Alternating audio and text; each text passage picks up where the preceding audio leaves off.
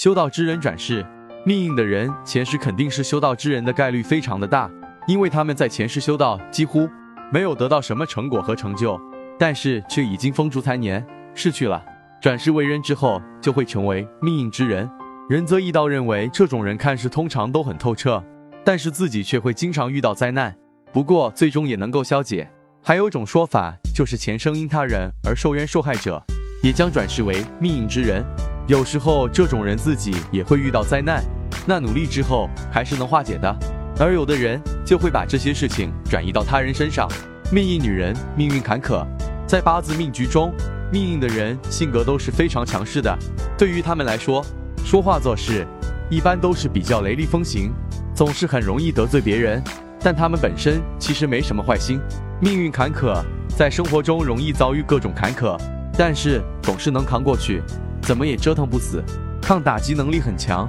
事业心强。仁泽义道认为，命运的女孩子一般事业心都很强，能让自己在工作中取得很高成就，做任何事情都很顺利，不会出现被克状况。命硬的人其实并不是说能够克死谁，毕竟是生老病死一直都是由上天决定的，有时候也只是到了自然的时间就去世了。但是命硬的人的确是会使得自己周边的人出现运气下降的状况。不过若是命硬的人与身边的人八字非常合得来，就不会出现被克的状况。或许命硬的人前期所遭遇的经历，让大家认为他们以后是无药可救的。其实这样的人日后的生活还是能富贵的，所以一定要把握好每一个机会。